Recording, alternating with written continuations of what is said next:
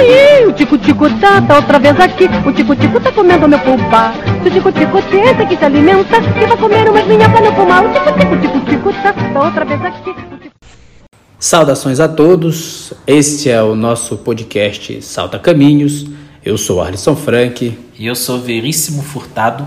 e hoje nós conversamos aqui sobre o filme de Igmar Bergman, O Sétimo Selo. Espero que vocês gostem.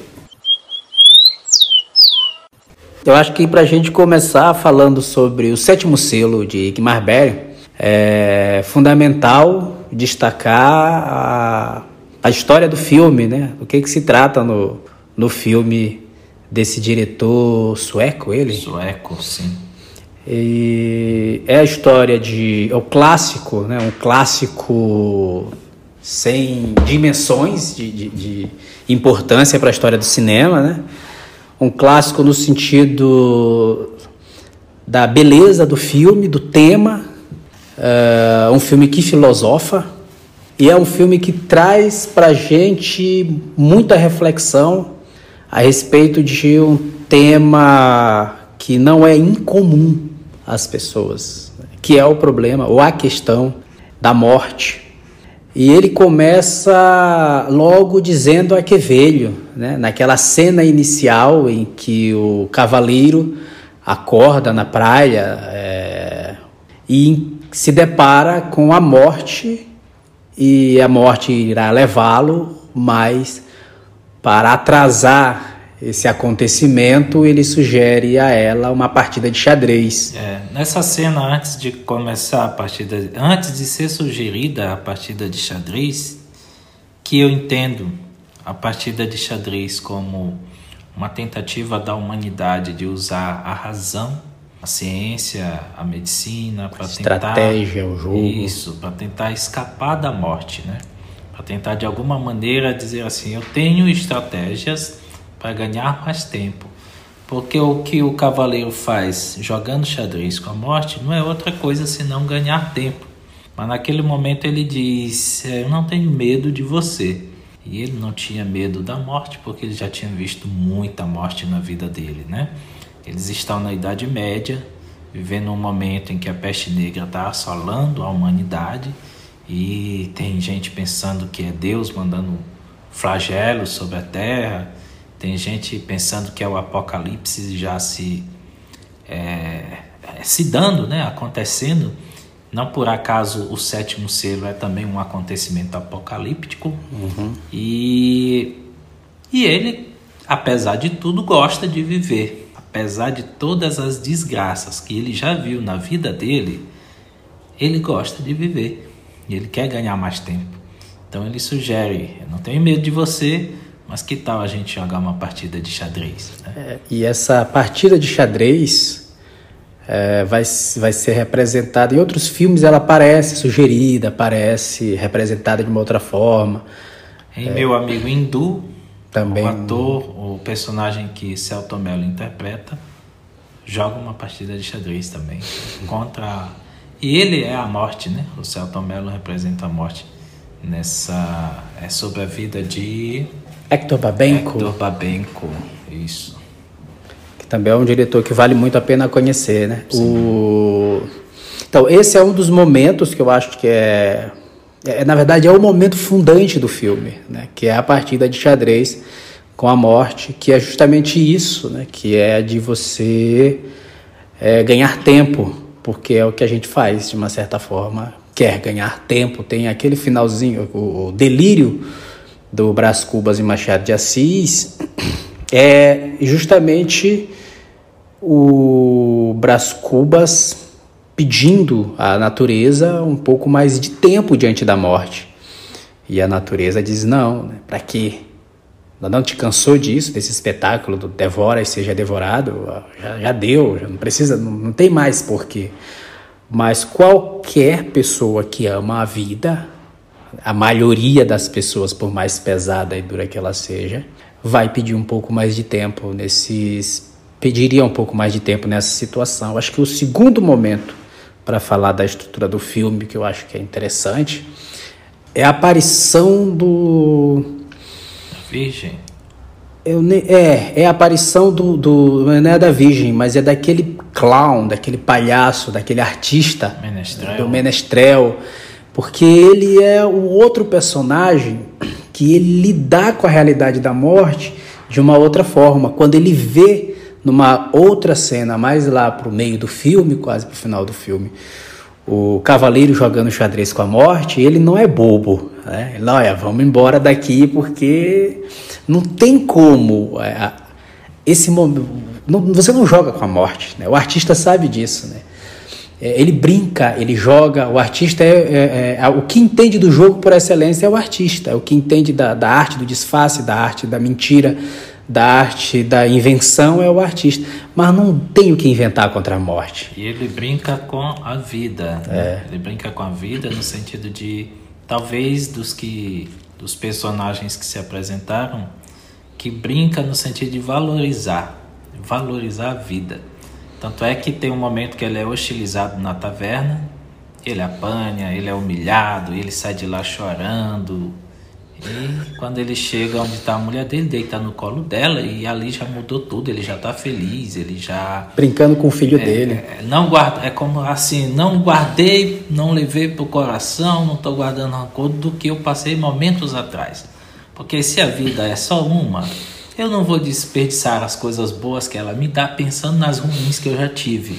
Hum. E a gente, de certo modo, devia pegar esse exemplo para nós.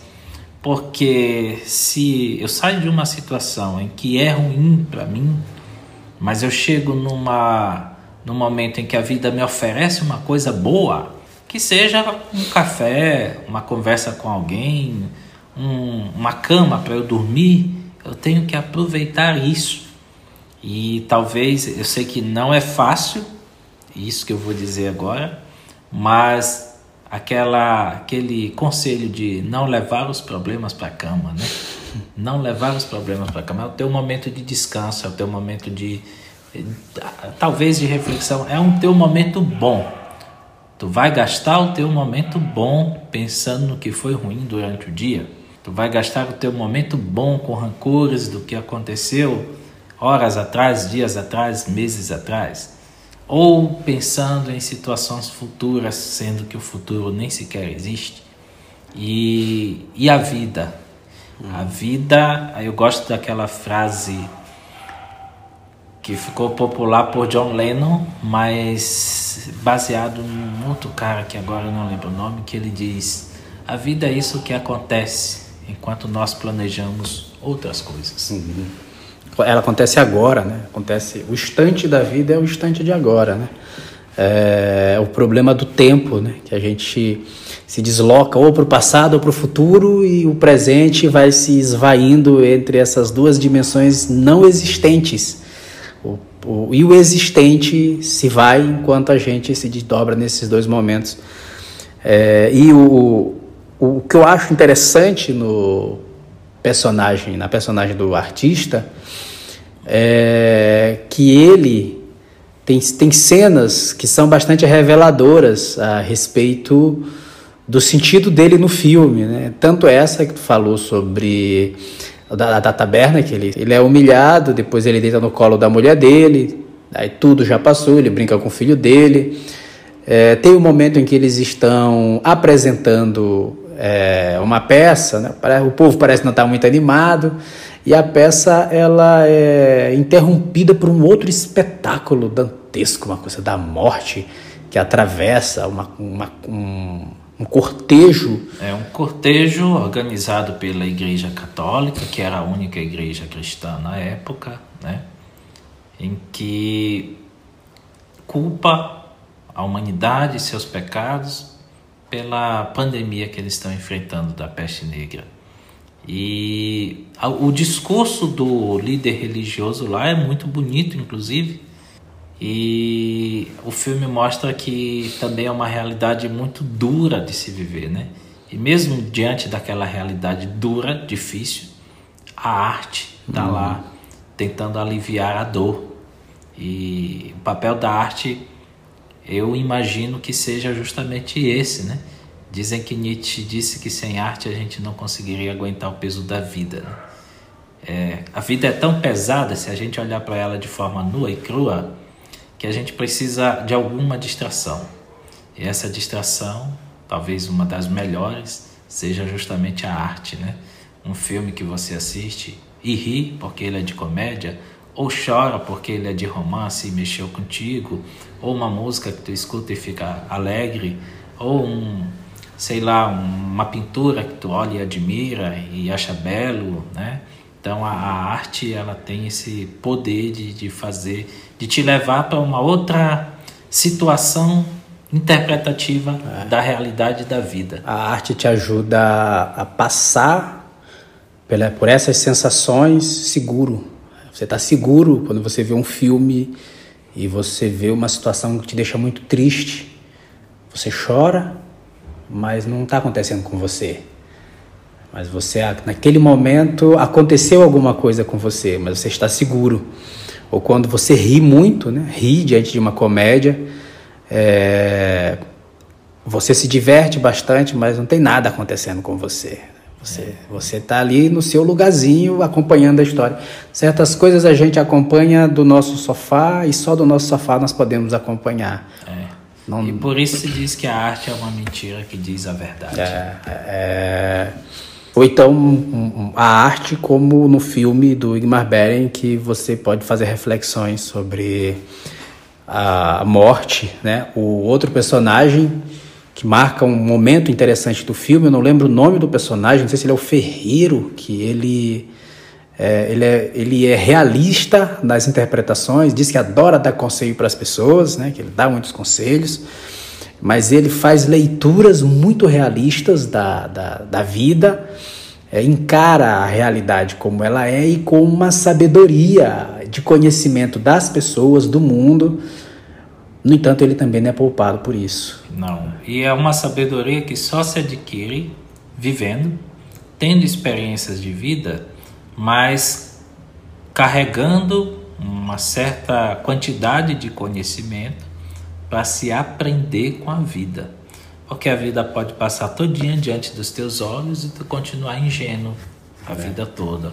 Ou a vida pode passar diante de ti, te trazendo diversas experiências das quais tu vai tirar boas lições e vai ensinar futuramente outras pessoas as lições que tu tirou da vida, porque tu prestou atenção nelas. Tu tinha um determinado conhecimento e um determinado tato para perceber, olha, essa experiência aqui foi ruim, mas eu tiro uma lição dela, ou essa experiência ali foi boa, mas eu tiro uma lição dela.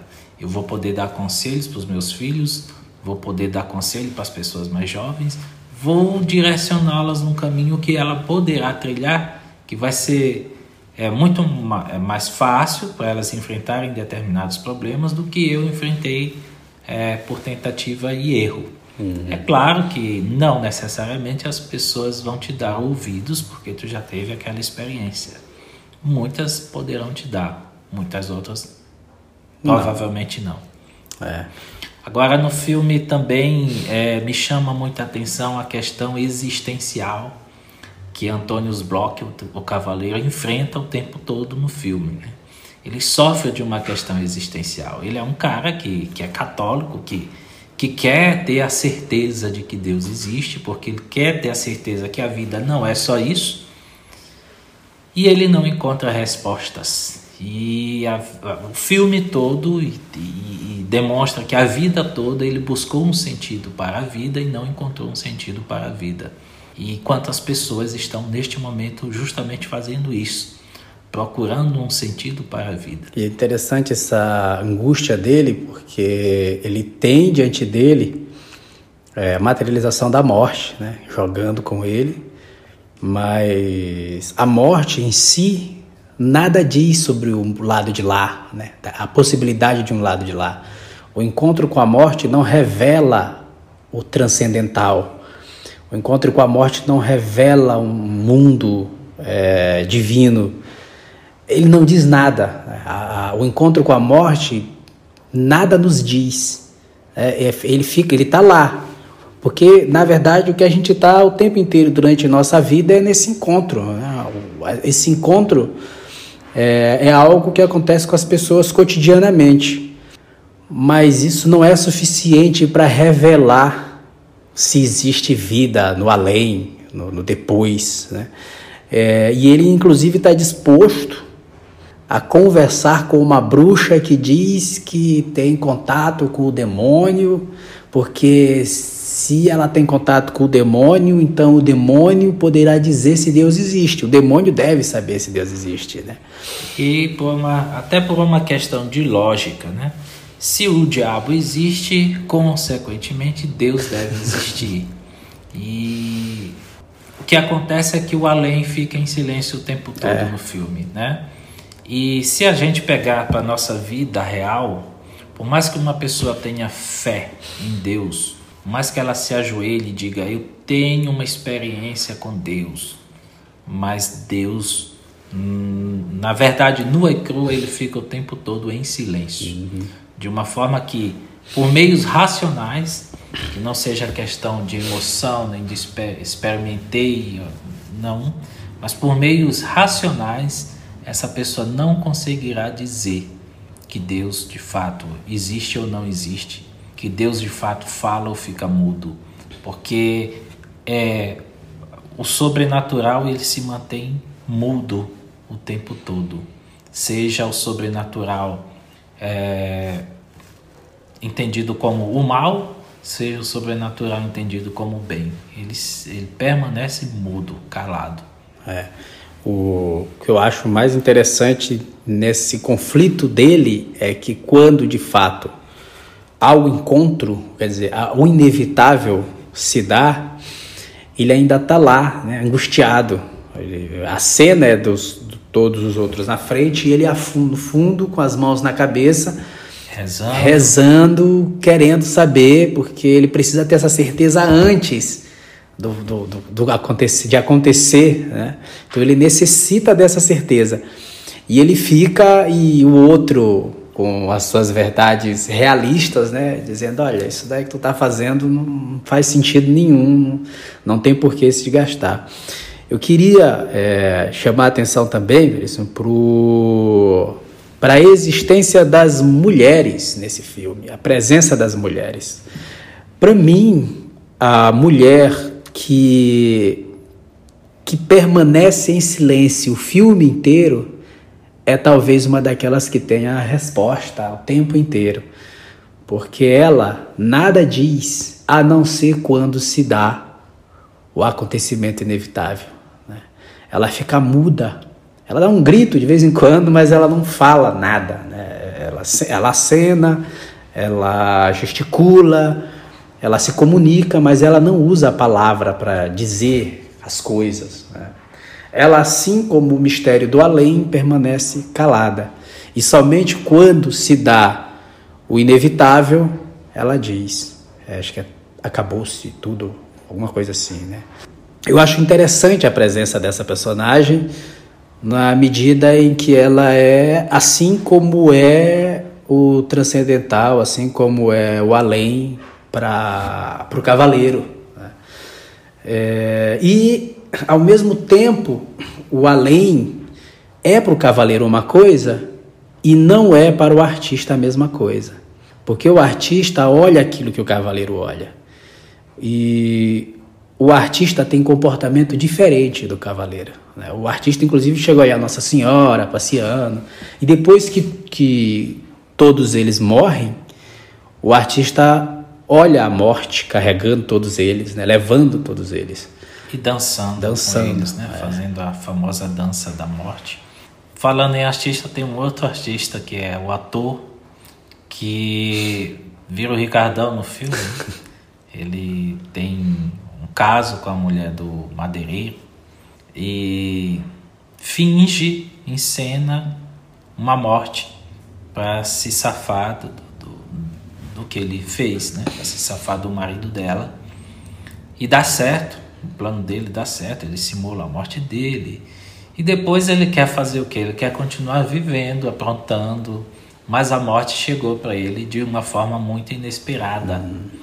Ele era um cara ainda muito jovem, tinha muitos planos pela frente. E é muito interessante como ele diz, mas eu tenho planos. E a uhum. morte, não, eles acabaram aqui. É.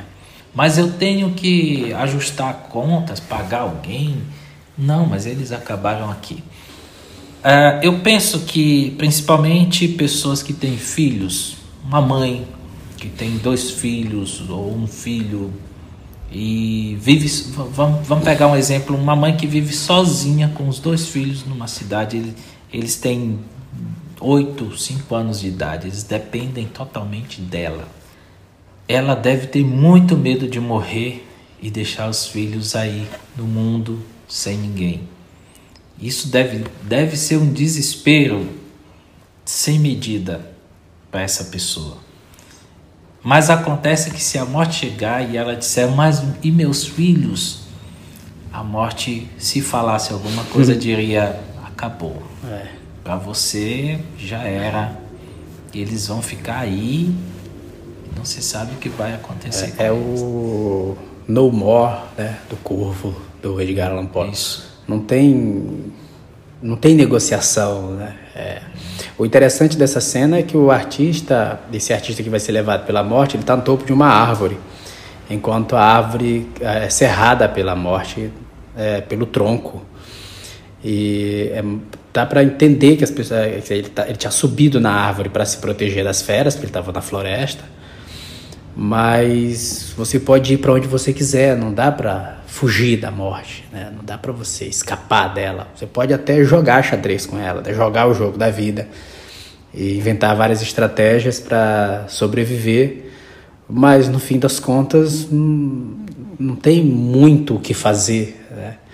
É, Deve-se aceitar o fato de que esse é um jogo que a morte ganha, né? ela, ela vence. Ela é o nosso último acontecimento, mas ninguém faz planos contando com ela.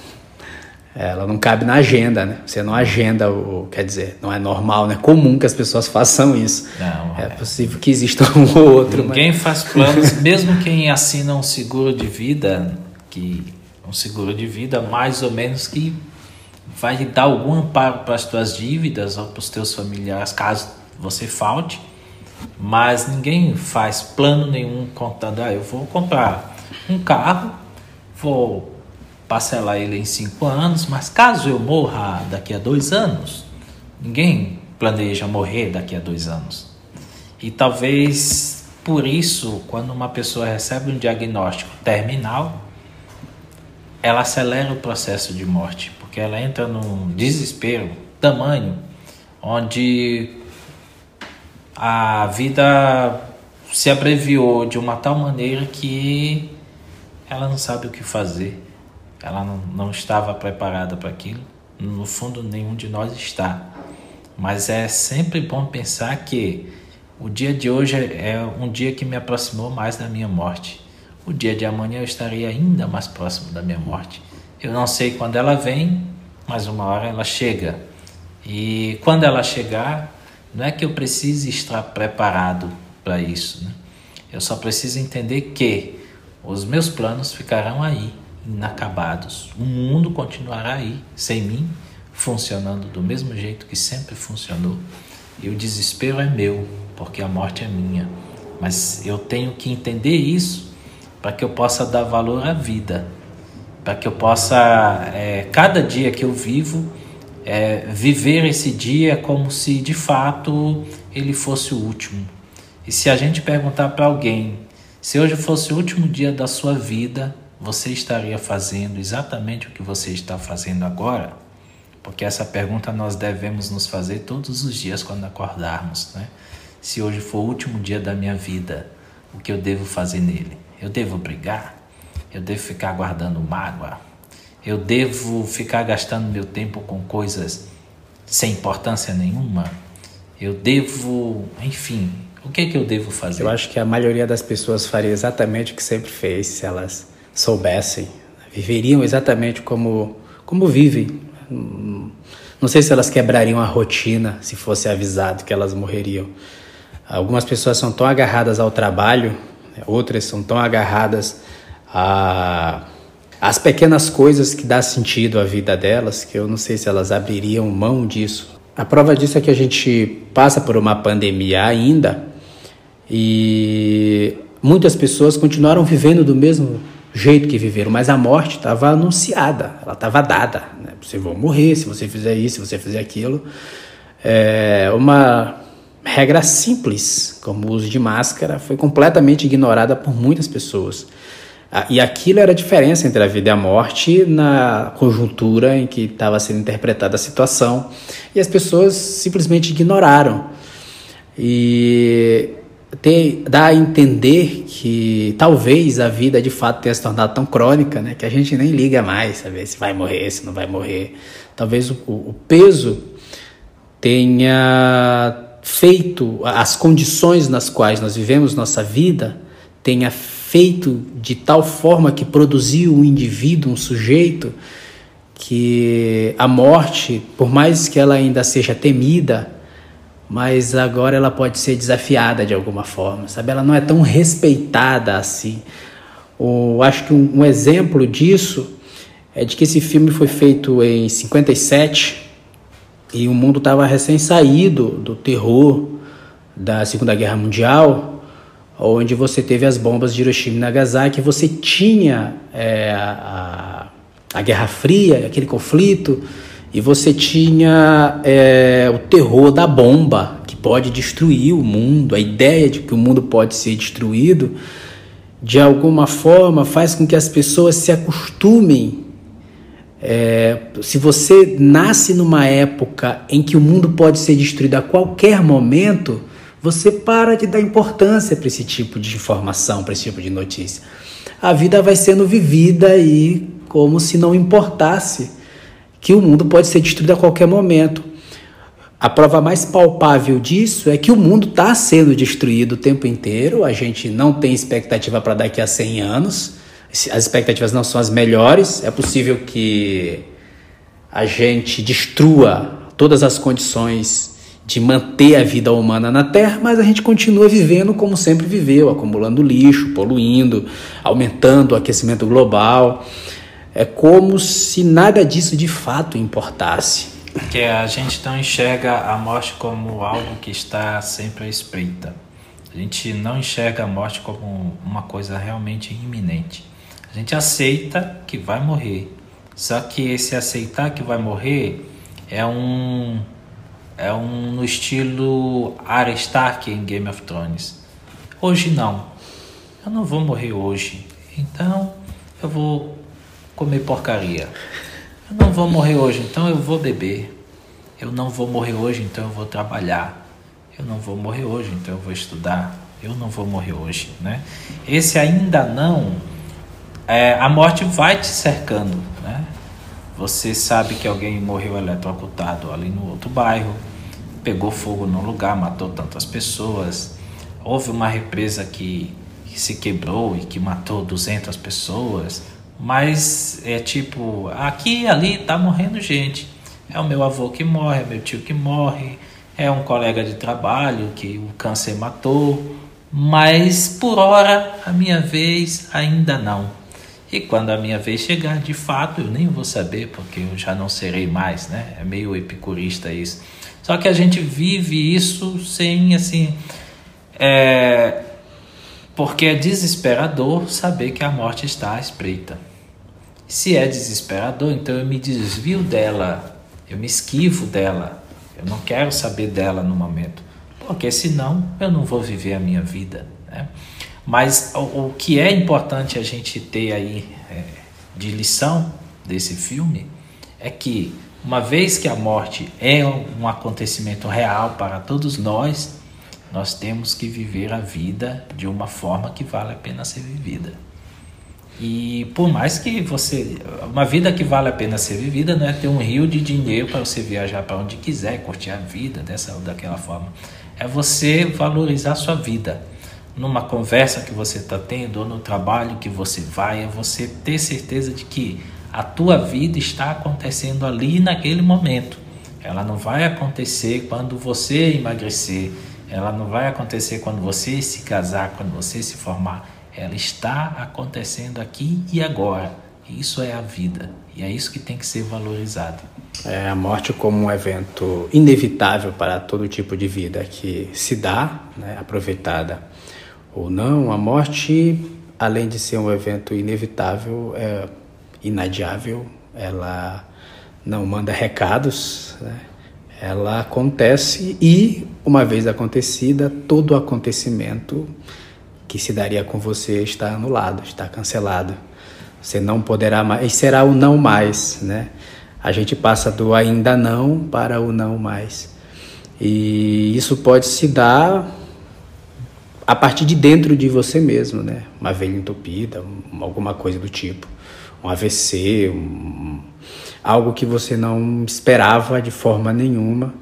Ou pode se dar de fora, por uma distração no trânsito, por, ou por uma coisa inimaginável, um raio, é, ou uma coisa tola, como uma tartaruga cair na cabeça de uma pessoa. É, parece uma coisa absurda, mas de fato acontece, né? É, é o tipo de, de questão né, que o Igmar Bern apresenta para gente no filme que a gente fica como o cavaleiro o tempo inteiro, né, angustiado. É, alguns dizem ter certeza que não existe Deus, que não existe outro mundo, outros dizem acreditar que é, existe Deus, que existe outro mundo. O fato é que, seja você crente ou não, é, pelo amor que se tem à vida, a gente tem sempre medo e muito, muito receio de encontrar com essa senhora que carrega a foice para ceifar nossa existência. É, eu acho que a gente já pode caminhar para encerramento, mas eu lembrei aqui, eu acho que legal para finalizar isso. Primeiro da música de Raul Seixas sobre a morte, que ele diz morte, morte, morte, que talvez seja o segredo desta vida. E também de uma citação que se dá no próprio filme do Antônio Bloch, que ele diz: Eu não quero crer, eu quero conhecer. Porque acreditar é, não significa ser verdade. E o conhecimento, ele pode te aproximar dessa verdade. Pode até te revelar uma verdade, seja ela boa ou ruim. o tico-tico tá, tá outra vez aqui. O tico-tico tá comendo meu pulpar. Se o tico-tico que se alimenta, que vai comer umas minhas pra não fumar. O tico-tico, tico-tico tá, tá outra vez aqui.